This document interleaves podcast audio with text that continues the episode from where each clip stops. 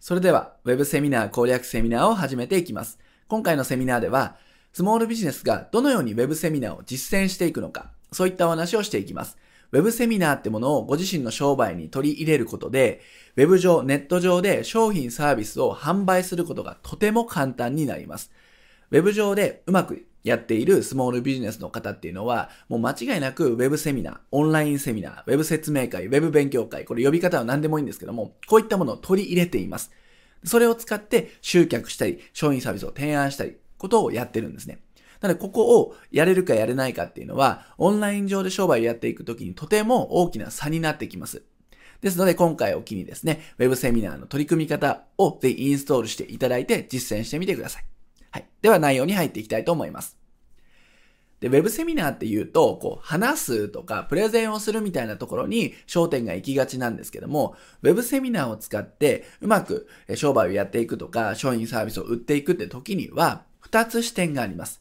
それ何かっていうと、もちろん Web セミナー単体、本編のそのスキルだったり、まあなんだろう、クオリティっていうんですかね。そこは大切です。ただ、集客の仕組みっていうのも同時に大切ですよということを忘れてはいけません。で、どっちが比重的に大切なのかと言いますと、こっちなんですよ。明らかにこっちなんですね。だって Web セミナー100点のものを作っても、そこに聞きに来る人が、ね、見込み客というか自分の理想のターゲットの方ではなければ、これはいくらいいプレゼンテーション、いくらいいセミナーをやっても意味ないですよね。その商品、サービスだったり、そのテーマに興味がない人を集めても、それは売り込みに感じてしまったり、全然聞いてくれなかったりとか、そういうことが起こるわけです。なので、誰を連れてきて、誰にセミナーを聞いてもらうか、ここが大切なんです。だから、ウェブセミナー単体のスキルだったりテクニックに目が行きがちなんですが、誰を連れて行くのかっていう、その集客の仕組みを同時に考えておいてください。で、ただ集客の仕組みって言ってもものすごい膨大な量で緻密にね、こう設計していく必要があります。その話をね、ここでするとすごいボリュームになってしまって、ウェブセミナーっていうね、ところの趣旨からちょっとずれちゃう内容になってしまいますので、今回はあくまでもウェブセミナーの話を中心にします。ただ覚えておいてほしいのは、ウェブセミナーを成功させるためにも、ウェブセミナー本編の内容も大事なんですが、誰を連れてくるかって集客の仕組み、これを両輪で考えていってください。これがとても大切な内容になっています。で、後半の方では、集客の仕組みを作る上でどういう点に注意したらいいかっていうのを大きく2つのポイントもお伝えしますんで、そこも覚えておいてください。はい。ということで内容の方に入っていきます。でその前に、この部屋のセミナーはちょっと特殊ですよということで、なんでかっていうと、学科実技っていう形でカリキュラムになっています。で、これなんでかっていうと、私たちのスクールがこんな感じなんですね。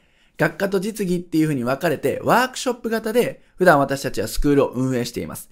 学科っていうのは、いわゆるノウハウです。方法論のようなものですね。この学科で自分の商売に当てはめてワークをやってもらったりっていう風な時間を作っています。で、それだけだと実践できないんですね。世の中に多くの塾とかセミナーとか養成講座とかあると思うんですけども、多くの場合ってノウハウ止まりなんですよ。要するにこういう風にやればいいんですよ。ってところなんですね。でも実際手を動かしてパソコンとかツールを使ってどうやるかまではなかなか言われていないんですね。なんで私たちはそこを何とかしたいということで、実技という形でどうやるのまで落とし込んでお伝えしています。でそういうふうにスクールではやっているんですが、さすがにセミナーだとね、ご自身でいじってもらっては難しいので、今回私の方で、あるツールを使ってパソコン画面を通して実演をします。その実演を通して、ぜひ今後のね、実践のイメージを持っていただければ嬉しいので、そこを参考にしてみてください。はい。ということでやっていきます。セミナーなんでね、がっつりはできませんが、普段のこの部屋らしさというか、雰囲気を味わってもらいたいので、こういうね、カリキュラム、ね、スクールと同様のカリキュラムにしました。はい。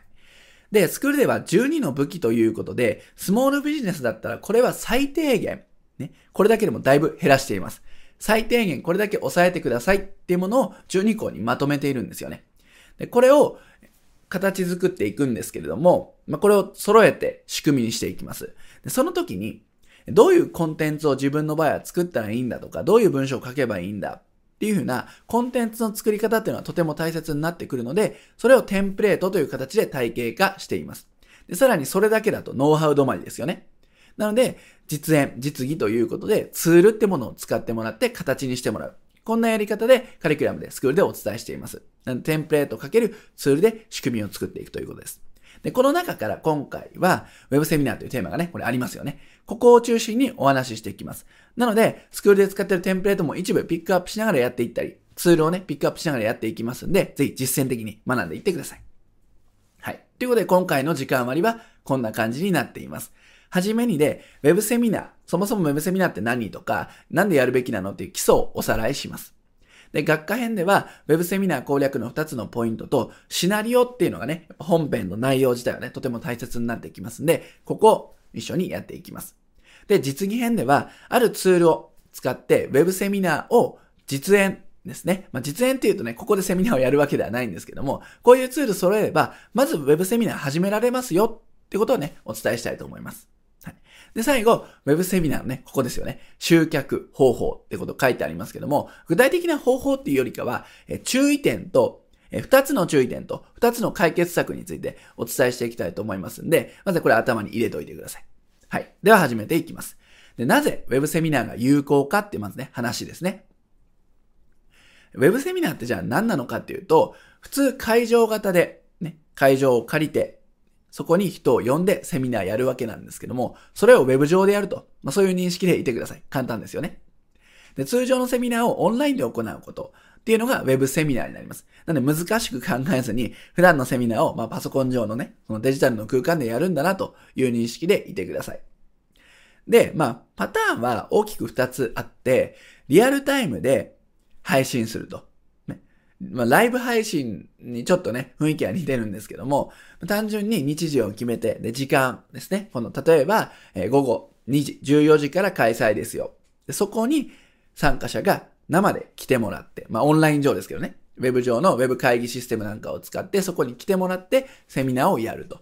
これリアルタイムで開催するっていうパターンです。で、録画したものを配信っていうのは、まあ、ビデオでね、撮っておいて、それを後日配信するっていうようなやり方。まあ、大きくやり方っていうのはこの二つなんですね。で、まずやってほしいのは、ここからなんですよ。リアルタイムで開催。ここをやってもらいたいんです。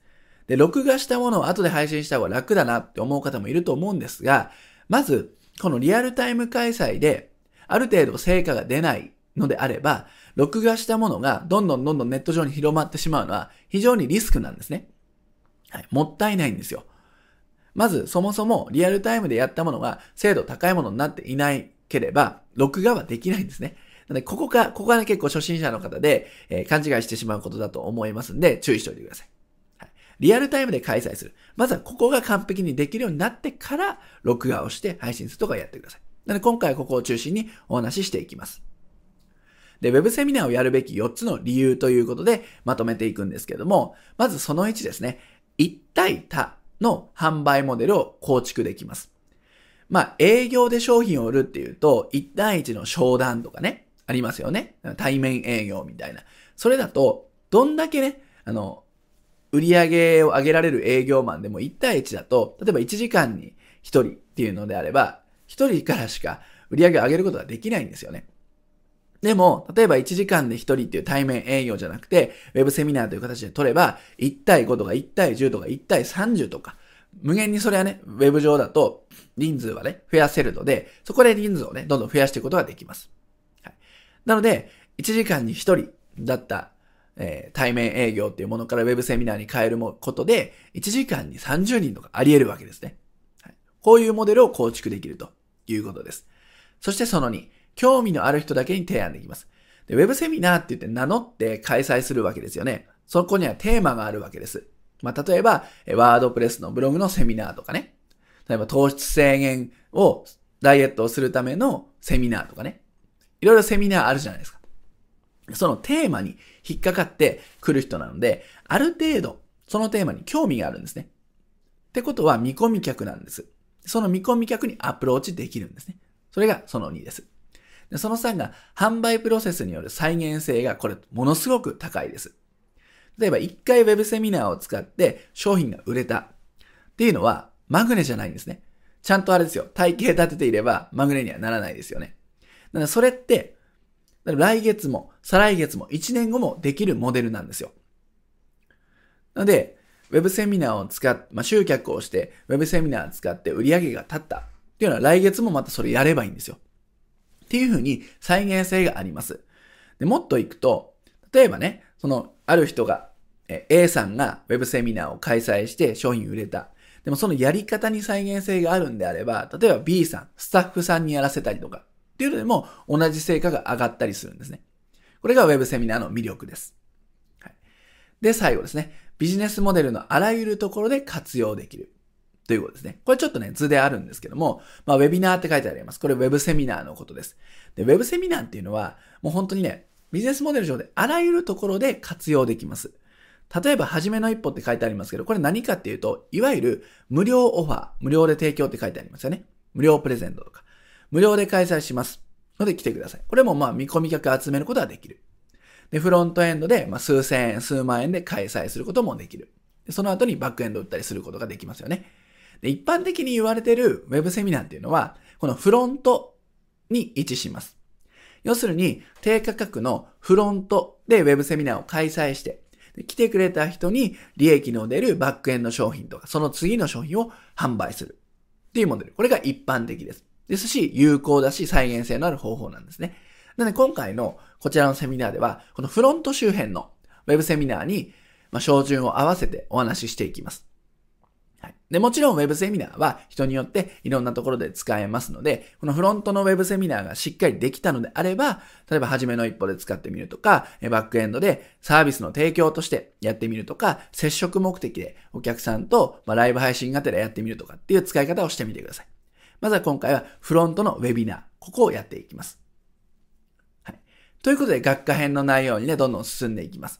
ウェブセミナー攻略の2つのポイントというお話をしていきます。で、セミナーには2種あるんですけども、これ覚えておいてほしいんですが、情報提供型のセミナーと顧客獲得、要はセールス目的のセミナー、この2つがあります。でただ、これ注意してほしいのが、目的が全く別なんですね。これを覚えておいてください。まあ、文字通りなんですけど、情報提供型っていうのは目的何でしょうか？これは情報を提供するっていうのが目的です。はいなので一般的にこれだけで料金が高かったり、数万円したりして、それだけでまあ利益が取れるみたいなモデルだったら適してますよね。要するに情報を提供してそれだけ、その後に商品は特に売らない。サービスも売らない。それだけでも完結するという、これが情報提供型のサービスです。あ、セミナーですね。すいません。で、次、顧客獲得のセミナーってのは何かっていうと、来てもらって、そこでもちろん満足はしてもらうんですが、加えてその後の商品サービスとか契約とか、そういったところに持っていく。これが顧客獲得のセミナーです。で、スモールビジネスの方にやってもらいたいのは、この下の顧客獲得のセミナーになります。はい、で、顧客獲得のセミナーを狙ってやっていきたいのに、結構ね、多くの人は無意識で情報提供型をやっちゃったりするんですね。これどっちがいい悪いじゃないですよ。いい悪いじゃないんですが、セミナーをやってお客さんを取りたいのがスモールビジネスのほとんどの方なんです。なのであれば顧客獲得をやらなければいけないんですが、無意識で情報提供をやってしまう方が多いんですね。で情報提供型をやってしまうと、お客さんの反応どんな感じかっていうと、満足した。すごい勉強になった。ありがとうございました。で帰る。これが情報提供型のお客さんの反応です。でも顧客獲得の、こっちのセミナーの場合のお客さんの反応ってどんな感じかっていうと、おお、勉強になった。えー、知らなかった。そっか、自分こう課題だな。えー、この人にちょっとお願いしたい。話聞いてみたいかも。って思うのが顧客獲得のセミナー、セールスのセミナーになります。はい。なので目的とかお客さんの反応っていうのが全然違いますので、ここを混ぜないようにしておいてください。やってもらいたいのは顧客獲得のセミナーになります。はいで、これをやるときに、セミナーっていうぐらいだから、いろいろ話がうまくや、うまくなきゃいけないとか、まあ今ね、私も噛みましたけども、こういうふうに噛んじゃいけないのかとかって思う方いると思うんですよ。で、これは、よくある、これも勘違いで、巧みな話術とか、まあ、優れたコンテンツですね。こういったものは必要ないんですね。はい。皆さんのコンテンツ自体がものすごい質が高いから売れるわけじゃないんですよ。そのセミナーで話すコンテンツが素晴らしすぎると。どこにも見なかった真新しいノウハウだと。だから売れるわけじゃないんですね。問題は伝え方とか誰に聞いてもらうか。ここが問題です。冒頭に誰に、誰を連れてくるかが大切だって話もしましたよね。なのでもちろん伝え方もそうだし、誰に聞いてもらうか。ここが大切ですということです。なんで、まあ、セミナーのシナリオと、そこに連れてくる集客の動線設計って私たちはね、言葉で言ってるんですけども、この二つの視点がとても重要です。はい、で、ウェブセミナー攻略の二つのポイントは、セミナーのシナリオをどう作るか、そして集客できる動線をどう作っていくか、この二つがポイントになっていきます。で今回のメインの話は、シナリオをどう作るかってところに、まあね、えー、聞いてる方は興味があると思いますんで、ここをお話ししていきます。でただ、え、ポイントは何度も言いますが、誰を連れてくるかっていうところも重要なので、集客の時に注意点っていうところも大きく二つ後半でお伝えしていきます。はい。はい。ということで、学科編の本編の内容に入っていきたいと思います。ウェブセミナーシナリオ作成で重要なポイントということですね。はい。で、ここの内容に入っていきます。制約率の高い Web セミナーシナリオの作り方ということで始めましょう。で、今回のゴールですね。この学科編のゴールは何かっていうと、細部よりもアウトラインってものを重視してほしいんですね。細部のテクニックとかどう話すとか何を言うとかっていうよりも、どんな流れで話すか。ここに注目して集中して考えてほしいんです。じゃないと、この全体のストーリーができていないのに、細部にこだわっても、それはテクニック論に走っているだけで、成果には直結しないんですね。まあ、自分は満足するかもしれませんが、成果とか集客ってところにはなかなか影響しない。だから、大まかなストーリー、流れを作るってことに今回は注力してください。で、このアウトラインを作る上で欠かせないワークってものを今回ご用意しましたんで、ぜひご自身の時間をとってやってみてください。よろしいでしょうか。今回ピックアップするのはこの4つのワークになります。一個一個、まあ、時間をとってね、まあ、メモするなりですね、書いていってください。一つ目が聞いてほしいターゲット。そして何をそのウェブセミナーで提案したいのかっていう商品ですね。で、三つ目、三つのなぜ。これはね、後で説明します。で、即席シナリオフレーム。これもね、何のことかわからないと思いますんで、解説します。この4つを中心に考えていくと、大枠、アウトラインができます。セミナーの、ウェブセミナーをやる準備が整いますんで、今回はこれを揃えていく。っていうことを成果物にやっていきましょう。はい。まず1個目ですね。聞いてほしいターゲット。これどういうふうに考えるかっていうと、もうこれ簡単で、ターゲットを想像してほしいんですね。でそれを想像するときに何を中心に想像してほしいかっていうと、悩みなんですよ。ウェブセミナーに参加するってことは、何かしらの問題意識がターゲットの見込み客の中であるんですね。まあ、例えばね、まあ、ベタなところで言うと、え太っているとか脂肪が落ちないとか、例えば英語が喋れないとか、腰が痛いとか、売り上げが上がらないとか、集客できないっていうふうに、もやもやストレスっていうものがあるわけですよね。それを考えていきましょう。で、ウェブセミナーは、その問題に対して解決策を提示してあげるっていうのが、ウェブセミナーの役割というか、そういう場所なんですね。でそうすることで次の章に進んでくれるっていう流れを作れるので、まずは出発点として悩みを考えていきましょう。聞いてほしいターゲットを抱える悩みですね。これを考えてください。で、まあ、こういうふうにね、ちょっと書いてありますけれども、ちょっとね、考える道具としてこれを提示しておきます。悩み、課題っていうのをまず考えますよね。これに悩んでる、悩んでる、悩んでるって3つぐらいこうリストで書くといいと思います。そして、それがなくなると、まず裏返しとして嬉しいわけですよね。なくなれば嬉しいわけです。なくなった未来なんかをちょっと書いてあげると。考えてあげる。で、何が欲しいのか、願望理想ですよね。どうなりたいのか。で何がしたいのか。例えば英語が話せないから、この悩みの、悩みがなくなるとっていう悩みの裏返しのところは、英語が話せるですよね。でも、それだけじゃないですよね。話せることによって、例えば旅行がストレスなくできるとか、世界中に友達ができるみたいなのが理想かもしれません。そういうところのもうちょっと先まで考えていくと願望理想も考えられます。で、根源的欲求っていうのは、まあ、人間らしいものですね。例えば、モテたいとか、チヤホヤされたい、えー、長期の休みにして旅行を飛び回りたいとかね、それ根源的に抱えている、ね、うん、まあ、欲求みたいなもの。まあ、裏ニーズとか裏欲求なんで言ったりしますね。はいまあ、こうサブで考えてみてください。まあ、ベースとなるのは、左側の悩み、課題。ここがベースとなりますので、ここをぜひね、時間をとってご自身の中で当てはめて考えてみましょう。では考えたとして次に行きたいと思います。次は提案したい商品ですね。ターゲットが決まったらその人に何を売るのか。誰には今考えました。次何をですね。フロントエンド商品。バックエンド商品。まあ、まずはこの2つを考えておくと準備はいいかなと思います。まずフロントエンド商品っていうのは集客商品ですね。まあ、数千円、高くてまあ数万円ですか。まあ、業種によりますけどね。フロント商品ということで、まず来てほしいです。で、今回のウェブセミナーがまさにこれに当たります。このフロント商品っていうのは今回で言う開催しようとしているウェブセミナーです。はい、これが集客商品ですね。なので、ここはもう考える必要ない。まあ、ウェブセミナーのテーマを考えるぐらいですかね。で、考えなきゃいけないのは、ウェブセミナーを通して、その延長で売りたいバックエンド商品、本命商品、利益商品なんです。まフロントエンドでは正直利益は出ませんから、このバックエンド、次の商品で利益を取っていくっていうのがま王道ですよね。なのでバックエンドをしっかり考えておかないと、しっかりウェブセミナーに例えば集客するときに広告をかけるってなった場合には、広告かけられないですよね。バックエンドまでちゃんと設計してないと。なのでバックエンド商品を決めておく。これはね、ぜひ、ご自身の中だと思いますんで考えてみましょう。これもね、ぜひ時間とって考えてみてください。はい、よろしいでしょうかね。じゃあ提案したい商品が決まった。そしたら、シナリオっぽい話になっていきます。これ3つのなぜですね。いきなりちょっとね、ウェブセミナー寄りの話になりましたけども、この3つのなぜという質問に答えておくっていうのはとても大切なんですね。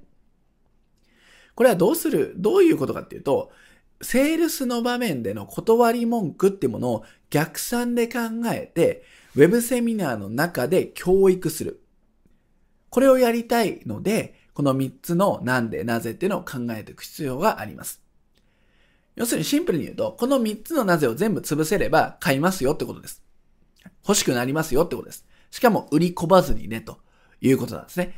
なんで、まあ、ついついね、ウェブセミナーってなって、しかもその後にね、自分の商品が売りたいってなってくると、商品の話をしちゃったりだとかね、まあ、こっちよりね、あの、すごく自分が有利になるような話にね、ポジショントークとかって言ってしまうことがありますよね。そうなってくると、匂うんですね。参加者は、あ、結局売りたいだけなんじゃんってね。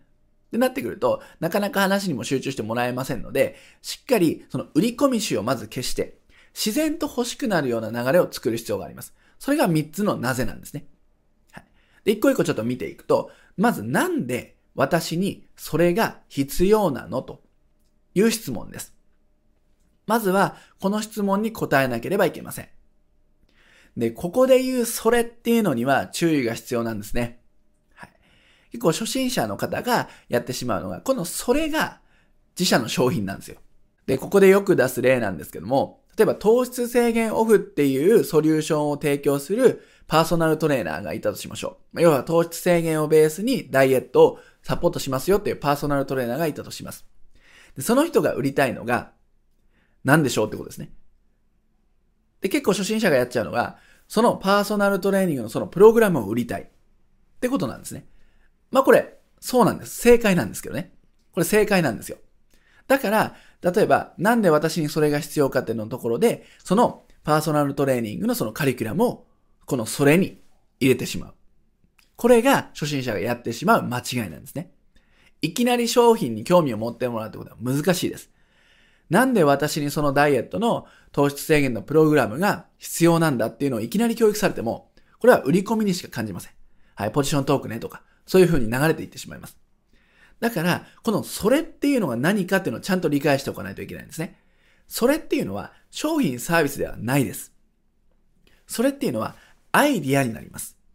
まず、商品サービスを売るためには、アイディアってものを受け入れてもらった上で、商品サービスを提案しないと、売り込みにもなってしまうし、そもそも教育されていないので欲しくないんですね。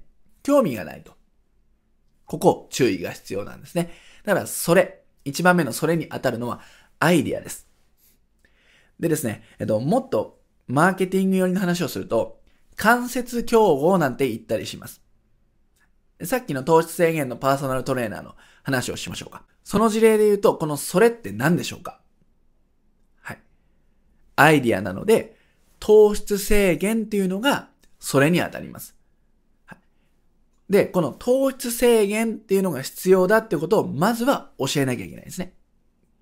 で、ここで言うと関節競合っていうのが出てきます。例えば痩せるためには別に糖質制限じゃなくてもいいわけですよ。運動、ね、しっかり筋トレをするっていう風な解決策もあったり、あるいは断食とかね、ファスティングとかあるかもしれません。これは、それに当たるんですよね。つまり、その他のアイディアもあるよねと。その中でも、糖質制限というアイディアが優れているんだよってことをまず教育しなきゃいけない。なので、ダイエットをするための目的である間接的な競合ってものを潰していかないといけないですね。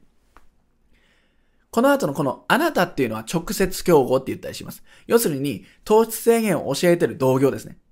この人たちはバチバチの競合なんで直接競合。でもこのそれっていうのは別に糖質制限じゃなくても痩せられる方法は他にもあるよねと。食事をメインで痩せていくとか、まあ運動、も筋トレガチガチで痩せていくとかっていう短期間で落とす方法とかっていういろんな手段があるわけですよ。その手段、その他の手段っていうのが間接競合です。これを潰しにかかんないといけないですね。それが一番目の役割。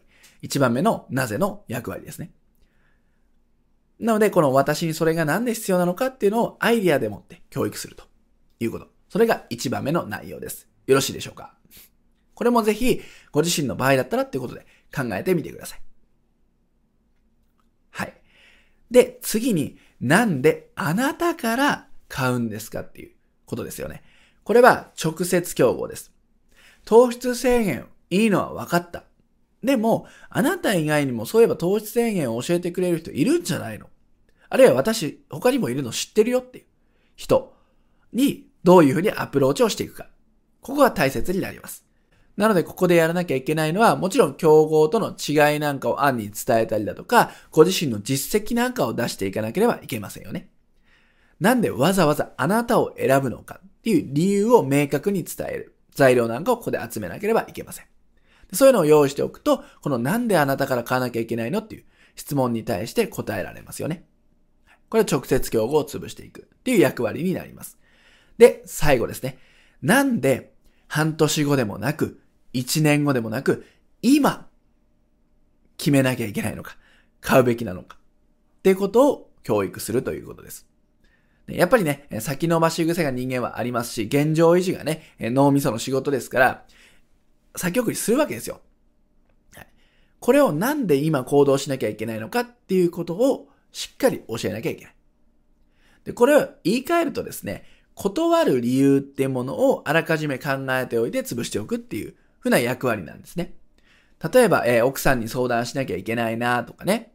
例えば、えー、知り合いに頼んでみようかなって他の選択肢とかね。まあ、これはまあなぜそれに当たるんですけど、断る理由っていうのを一応考えていくわけです。例えばお金がないな、時間がないなとかっていういろんな断る理由ってできますよね。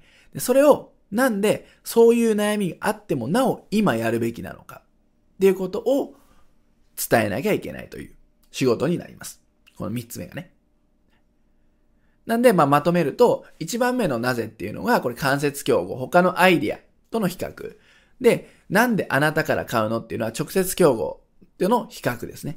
で、最後は、まあ、断る理由をとりあえず考えておいて、それに対する、まあ、反論というかね、そういったものを用意しておく。ここが三つ目のポイントになりますね。なので、やんなきゃいけないことは、まず、シンプルでいいので、なんで私にそれが必要なのか、なんであなたから買わなきゃいけないのか、なんで今買うのかっていうのの材料を集めておいてください。で、これは順番が大切なので、なんで私にそれが必要を一番最後に持ってくるとかね、間に入れるとかではいけません。必ずこの1、2、3の順番で内容を伝えていかなければいけないということです。じゃないと、売り込まれているとかっていうことにまたね、なっていってしまいますんで、自然と売れるためには、この3つの順番で材料を揃えていってください。はい。これが3つのなぜということですね。これはね、ものすごく重要な質問なので、ぜひね、何度も何度も考えておきましょう。はい、では、続いて4つ目に行きたいと思います。で、4つ目に行く前にちょっと補足なんですが、このなぜそれ、なぜあなた、なぜ今っていうのをもちろん作っていくんですが、私たちね、あの、スクールだと生徒さんにね、さらにスパイスの、まあ、A たす B というシナリオ、テンプレートがあるので、ここからいくつかね、ピックアップをして、このなぜそれだったらこういうふうなテクニックがありますよ、みたいなことをお教えしています。で、その中これ全部やっていくともちろんね、時間が足りなくてパンクしちゃうので、重要なものをピックアップしてお伝えしていこうと思います。それが即席シナリオフレームってやつなんですね。これ何かっていうと、まずね、出しちゃいますね。この PF ストーリーってね、スクールでは呼んでいるんですが、この流れで作ると、まず大枠のアウトラインがすぐできます。なのでおすすめなので作ってみましょう。まず P ですね。これプロブレム。問題です。はい。ターゲットの問題。さっき悩みを考えましたよね。あれを当てはめてみましょう。ターゲットの抱える問題は何なのか。そして、それが起こっちゃっているボトルネック、原因は何なのか。その理由は何なのかっていうのを考えてあげます。でそれを伝えるんですね。参加者にね。why。で、what。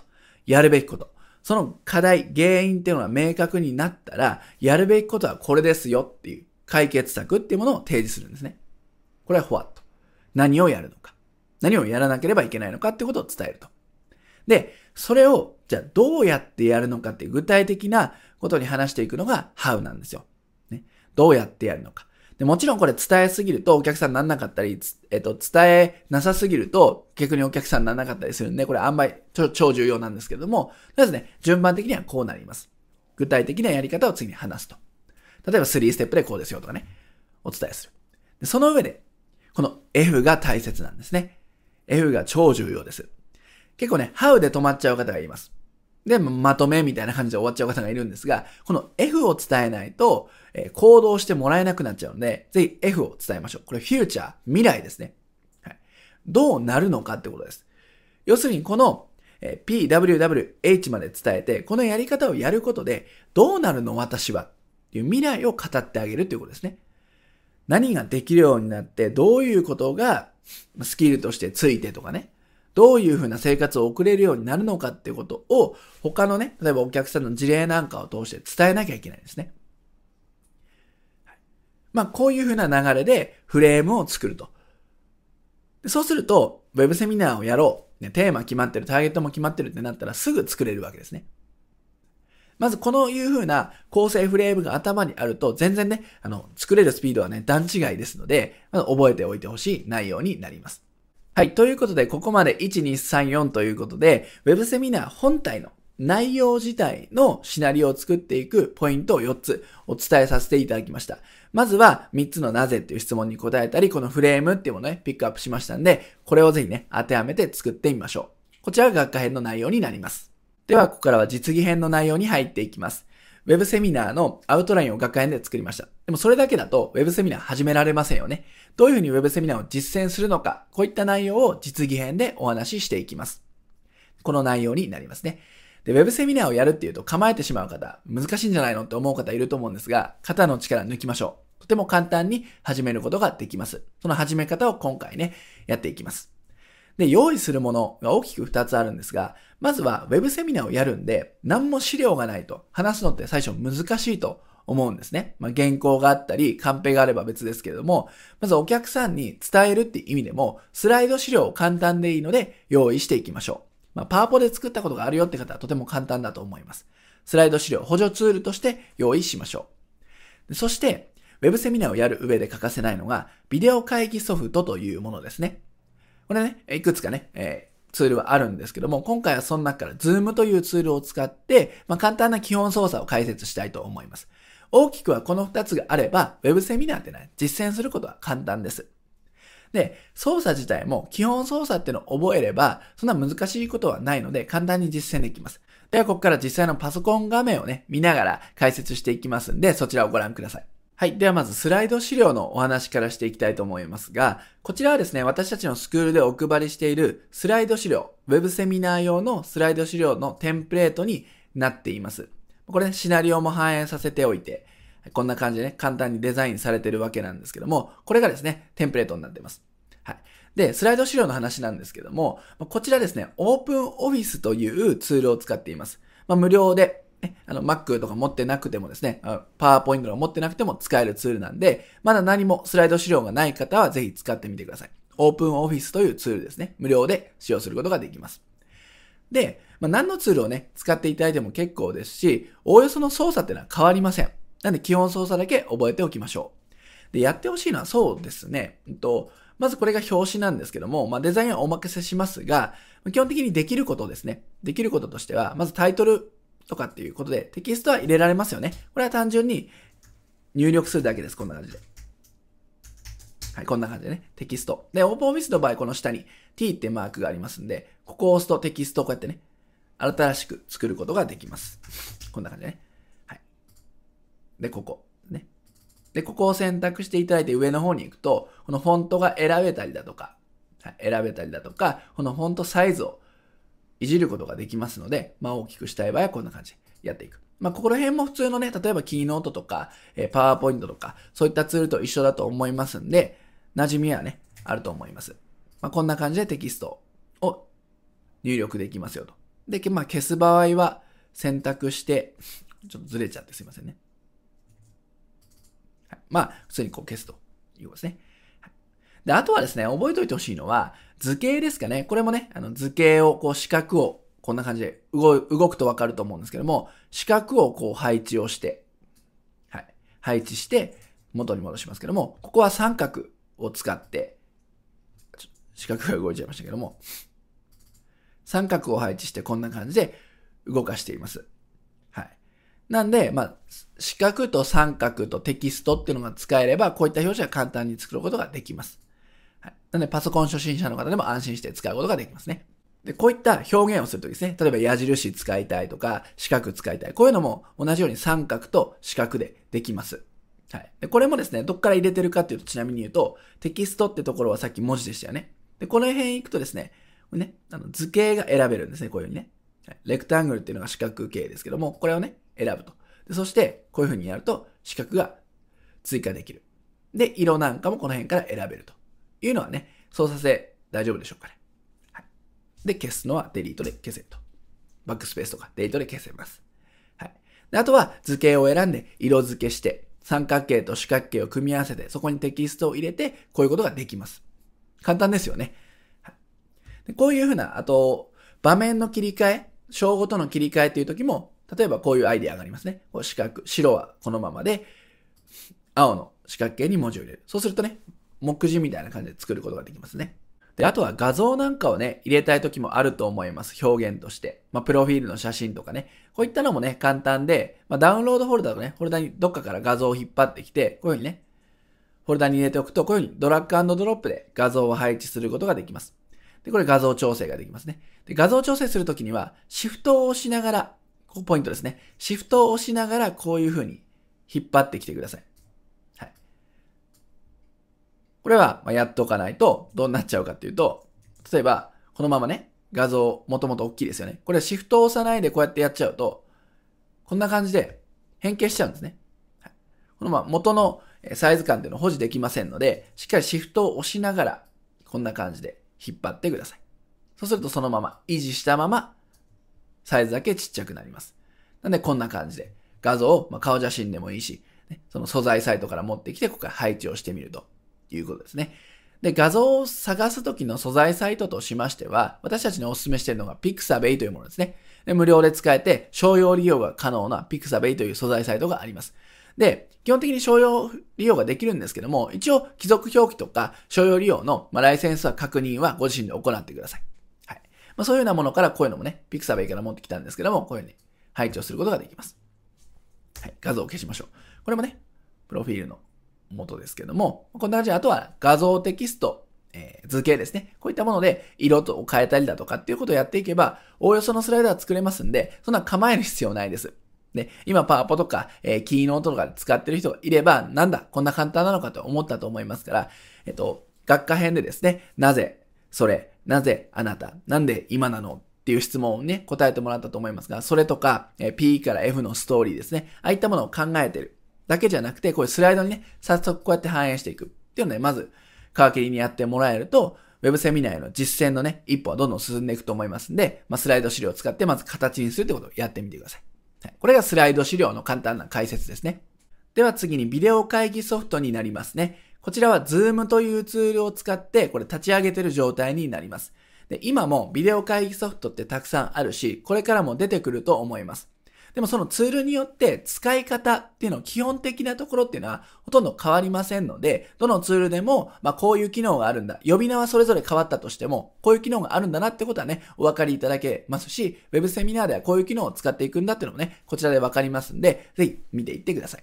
はい。こちらは Zoom を立ち上げてる状態。これミーティングが始まっている。ウェブセミナーが始まっているっていう状態ですね。はい。もちろん参加者がここに入ってきて始まるわけなので、まあ、こちらはね、まあ、運営者側しかまだね、入ってないんですけども、まあ、そういう状態です。で、始め方は基本的に招待リンクっていうのがね、あるんですけども、こういうミーティングを立ち上げると、リンク、URL っていうのが発行されます。でその URL をコピーして、で、メールマガジンかなんかで参加者に一斉に送ると。そうすると、一人一人こう、どんどんどんどん入ってきて、この画面が参加者で埋まっていく。そして、ウェブセミナーを開始するっていうことですね。でその上でどういう操作があるかっていうと、まず知っておきたいのが、ミュートとビデオですね。このミュートっていうのは何かっていうと、これ、斜線入ってます。はい。これ解除すると、音声がね、入力されるんですけども、まあ、これ赤にしておきます。はい。で赤の状態っていうのは、ミュートと言って、声を発しても聞こえません。参加者には。なので参加者はミュートでいいと思うんですけれども、主催者、ウェブセミナーをやる方はこれオンですね。オンにしないとマイクが入らないので。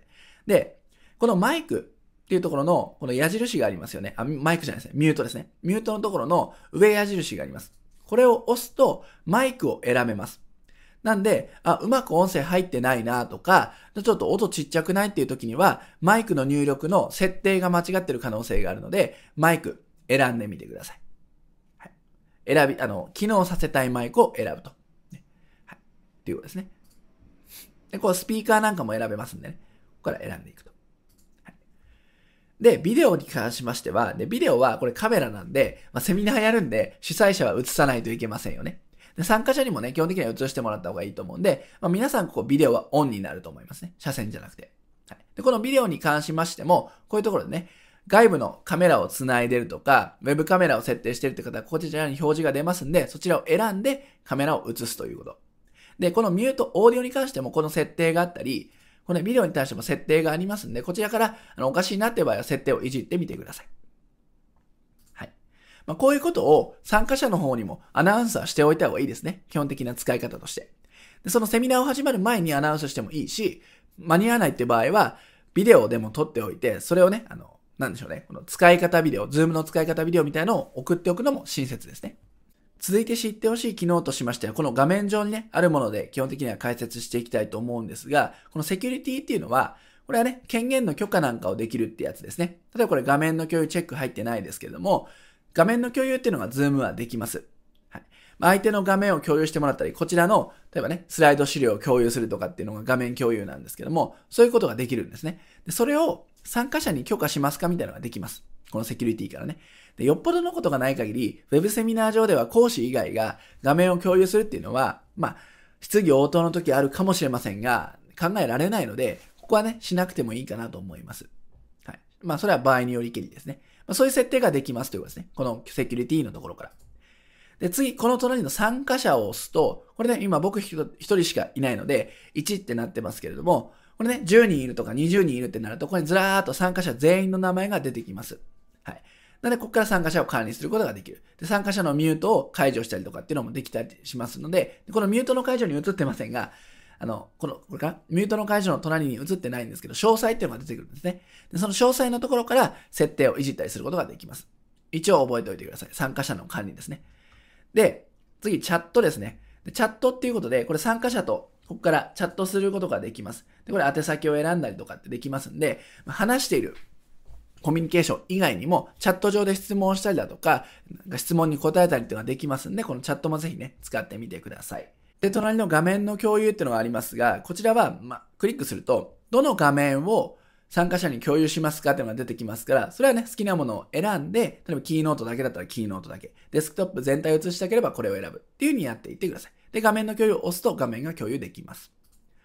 で、レコーディングなんですけども、これはこの Web セミナーを録画するっていうことができますので、これをね、レコーディングをしてポチッとしてこのウェブセミナーを撮っておく。まあ、バックアップとして撮っておくでもいいので、ぜひね、これレコーディングおすすめなんで、レコーディングしておきましょう。で、ブレイクアウトルームっていうのがこちらに出ていますけども、ブレイクアウトルームって何かっていうと、こんな感じで部屋分けをすることができるんですね。なんで参加者が例えば10人いたとして、5人5人のグループに分けたいっていうんであれば、ルームをこちらね、2つのルームを作るって言って、自動で参加者を振り分けたり、手動で参加者を振り分けたりすることができます。なんで、グループワークをやるとかディスカッションするっていう時に使える機能になっていますんで、まあ、ウェブセミナーの運用には役立ちますね。っていうのがブレイクアウトルームになります。で、ウェブセミナーを終了するっていう時には、右下にね、終了っていうのがありますから、ここから閉じて終わりにする。まあ、このあたりを知っておけば、ウェブセミナーの運用で困ることはありませんね。こちら、 Zoom じゃなくても、他のビデオ会議ソフトでも同じような機能あると思いますから、ぜひ参考にして運用の際に役立ててみてください。で、ちょっと補足なんですが、Zoom のアカウントを持っていると、ブラウザ上で Zoom にログインすると、こういう詳細設定ができるようになります。で、まあ、個人とかありますが、これ設定ってところ、項目を行っていただいて、まあ、ミーティングの基本設定とか詳細設定ができます。で、ここから必要な機能を追加したりだとか、することができますんで、ぜひここも覗いてみてください。で、簡単で、この、例えば基本設定をやりたいって時には、いろいろずらっと項目があります。で、これ必要だな、必要じゃないなっていうところですね。例えばチャット。これはね、オンにしてありますけども、必要ない場合であれば、これ、オフにしちゃうとかね、することができます。はい。まあ、オフにはしませんがね。はい。こんな感じで設定することができます。プライベートチャットとか、チャットしたやつを自動保存したいって場合は、こちらからね、オンにすることができます。はい。ね。こういうふうに設定が変えられますよってことを覚えておいてください。例えば、 Zoom 上でファイルですね、PDF のファイルとかを送信するっていうのも、Web セミナーをやっていくと、まあ必要なケースがあると思います。その時にこれね、オフにしたままだと、ファイルが送れないんですね。PDF とか画像とか送れなくなっちゃうんで、ファイル送信を頻繁にね、Web セミナーでやるよって方は、これね、オンにしておいてください。っていう設定ができますね。あと、投票っていうのも便利で、これね、私たちオンにしてるんですけども、アンケートを取ることができるんですよね。例えば、えー、そうだな、Web 集客の実践について教えてくださいっていう項目を作って選択肢を3つとか4つ用意する。例えば初めて学ぶとか、今、え、セミナーとか参加して学んでいるとか、実践しているって選択肢を設けておいて、それ選んでもらって投票してもらう。そうすると、参加者が例えば20人いたら、どれくらいの割合の人がどのレベルのなのかみたいなのをアンケートによって知ることができます。っていうのがこれあるので、まあ、こういうのも便利なんでね、使ってみて、試してみるといいですね。で、さっき画面の共有の説明もしましたが、これデフォルトだとオフになってるのかな？その時によって変わると思うんですけども、はい。なんで、オンにすると画面共有が使えます。逆にオフだと画面共有が使えませんので、こちらから設定してみてください。なので、 Zoom でこの機能を使いたいってなった時に、自分の Zoom を立ち上げた時の画面にないやっていう時には、このね、設定項目のところから、ブラウザからね、これ設定ができますんで、こういったところをいじってみてください。はい。これは補足です。はい、ここまで学科編実技編を通して Web セミナーの実践方法、始め方についてお伝えしてきました。でここからは最後の内容になるんですが、Web セミナーへの集客、よくある間違いっていうお話をしていこうと思います。冒頭で Web セミナー本編も大切ですが、集客できる仕組み、誰を連れてくるか、こっちの方が大切ですよというお話をしました。それに対しての注意点ですね。ここを間違っちゃうと、遠回りしちゃったり、あるいは Web セミナー実践できませんよっていうところなので、ぜひこの間違いは押さえておきましょう。この部分ですね。はい。やっぱりね、肝心の集客どうするのっていう質問ね、よくあるんですよ。いいもの自信作できました。100点満点の Web セミナーできました。でも集客できません。あるいは、集客できてセミナーやったんだけど、全然売れません。っていう声があります。はい、10人来てくれたけど、1人も次の例えばバックエンド商品っていうんですかね、そちらに進んでくれなかったってことがあります。はい。で、ここで正しい順番を押さえておかないと、まあ、トローに終わるというかね、いっぱい時間費やしたのに全然売り上げにならないってことになってしまいます。それは虚しいので、順番を理解しておきましょう。攻めていくっていうよりは、間違ったやり方をやらないっていう、守るっていうスタイルの方が近いと思います。いくら売れるウェビナーでも、聞く人がいなければ始まらないんですね。どう届けるかっていうのはとても大切です。なんで、集客できる仕組みを作っておきましょう。これは大前提になります。で、ウェブセミナー集客でよくありがやりがちなミスなんですけども、コクチーズストア化とのプラットフォームで募集する。これもよくあるあるなんですよね。いや、この屋さん、こういう風にセミナー募集してみたんですけど、全然集まりま集まりませんと。どういう風にやったんですかって言ったら、見せてくれるんですね。コクチーズのページとか、ストア化とか、ここならとか、いろいろそういう今、プラットフォームあると思うんですけども、投稿してやってると。でも、全然集まんないんですよね、と。だからランキング高い人だけが集まって、全然ね、えー、名前も知られていない私なんて、全然人集まんないんですっていう声をよく聞きます。やっぱり実践者を見ていると、こういうやり方だとなかなか難しいんだなっていう実感をしました。はい、これもよくあるミスですね。で、あとですね、Facebook のイベント機能で募集する。で、これをご覧のあなたも、誰かから、知り合いから Facebook のイベントの案内が来たことないでしょうかで、ああいう集客ってやってる方実は多いんですね。でも、裏を見ると、その実態は全然集客できてないんです。はい。で、例えばね、値段がつく。まあ、無料のイベントだったらわかりませんけれども、数千円とか値段つくと、さらにガクッと集客力は落ちてしまいます。これもよくあるあるのやつですね。で、ブログでチラッと告知すると。ブログ、例えばアメブロとか、ね、ブログをやってる方で、こういうセミナーやります。っていうことですね。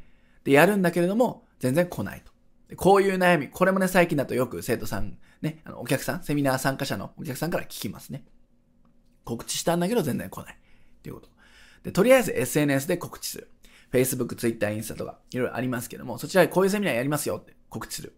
で、まだ、いいねはついたり、コメントついたりするけど、実際の入金だったり、こう、申し込みは来ない。ってこと。これもよく聞きます。はい、あとは、ウェブ広告で募集ページを出稿する。Facebook 広告とかリスティング広告でセミナーの募集ページ作って、それ出稿する。でも来ない。広告費だけ使っちゃって、なんか全然ダメだって言って広告を停止しちゃう。これもよくあるんですね。で、これ全部に共通しているミスっていうのがあるんですけども、これお気づきでしょうか？特に Web セミナーをやっていきたい。最初のフロント商品としてここに集客したいんだっっていう人がやってしまうことがこれ並べたわけなんですけども、これ共通していることがあるんですね。はい、ここを押さえておくか押さえておかないかで、今後の Web セミナーへの集客数、しかも安定するのかしないのかっていうのが大きく変わります。これがちゃんと今から言うことをできている人っていうのは、毎月の Web セミナーの集客、Web セミナーにとどまらず、フロントエンドの集客困りません。はい、むしろ来ちゃって忙しい。だから時間をどうにかしないとみたいな方向で進んでいきます。でも、今から言うことの間違いに当てはまっていると、全然集客できない。告知とか情報発信の量は多いんだけれども、全然集まらないなんてことが起きます。なので、ここ絶対押さえておいてください。ここが Web 集客の製品を分けると言っても過言ではありません。はい、で今からね、あの、大きな課題2つをお伝えしていきます。何が失敗を、まあね、起こしてしまうのかというと、部分的な取り組みになっているということがまず一つとして挙げられます。要はブログだけやっている。ね、メルマガだけやっている。告知ページ作って、それを単純に露出しているだけ。とかね。これをやっている以上、ウェブセミナーには集まりません。集まったとしても、その月だけっていう状態になってしまいます。まぐれに近いんですね。なぜならこれでや、うまくやってる人見たことがないんですね。私たち自身が。現場でたくさんのスモールビジネスと触れ合っていますけども、なかなかそれだけでうまくいってる人はいません。はい。なので、部分的な取り組みになっていないか。これをね、自問してみてください。で、もう一つ。即買いが前提の仕組みになっていないか。これですね。で、集客できない人は受注枠この二つっていうのは当てはまっちゃってるんですね。部分的になっている。で、即買いっていうのはどういうことかっていうと、さっきもね、あの告知ページを広告で出稿するとか、えー、告知とかセミナーズとか、ストア化とかでいきなりね、セミナーを募集するとか。即買い前提になっている。有名人なら別です。よほど知名度のある有名人なら別です。でも、あまり知らない人、あるいはちょっと知って間もない人のセミナー、来ないですよね。参加者の立場になるとわかるんですけど、いざ募集する側になると来るかなって思っちゃうんですよね。で、ここが大きな落とし穴なんです。即買いはしません。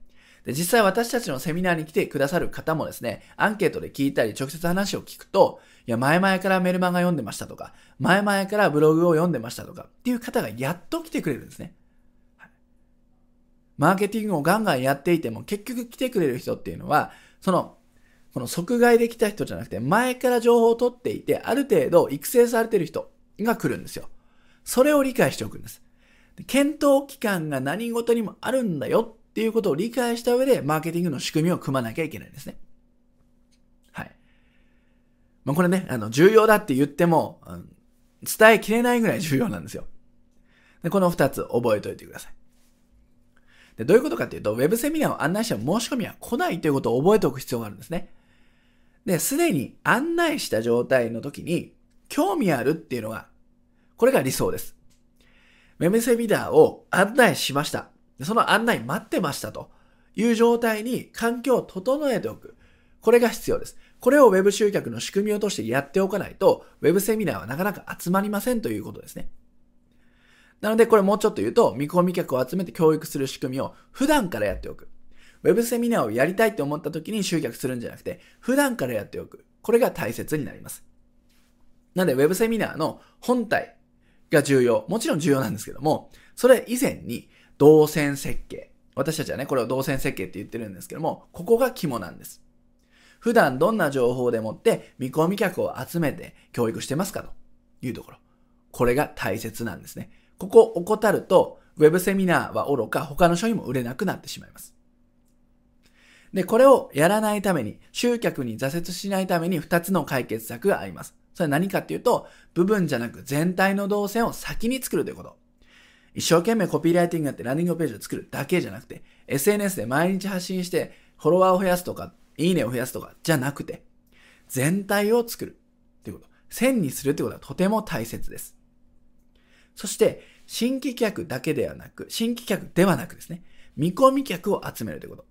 今すぐ客とか即買いの新規客は集まりません。母数が少ないです。なので、興味あるよっていう見込み客の人を集めていくっていう戦略がとっても重要になります。まあ、こういう人たちを潜在顧客と言ったりします。今すぐ客っていうのは全体の1%いるかいないかなんですね。まだまだかなとか、そのうち買おうかなっていう人が大半を占めるんです。でそういう人たちを囲っておいて、接触をしていって、いつか買ってもらうっていう仕組みを自然と作っておく。これが重要になります。これ忘れずにいてください。はい。ということで今回のまとめをしていきます。ウェブセミナーでは3つのなぜに答えるように、まずシナリオを作っていく。この3つの質問に答えるっていうのがシナリオ作りで、まず大前提になります。で、シナリオだけではなくて、もちろんね、集客の動線っていう視点もね、忘れないでいてください。で、ウェブセミナーを実践するっていう時には、スライド資料とビデオ会議ソフトがあれば、まず実践できますから、これで始めてみましょう。そして制約率の高いウェブセミナーを作るには、濃い見込み客を集める動線設計が最重要ですよと。ここを守れているか守れていないかで同じセミナーをやっていても全然変わっちゃいますから。今回の内容を参考にしていただいて、Web セミナーを始めて実践してみてください。最後までご覧いただきありがとうございました。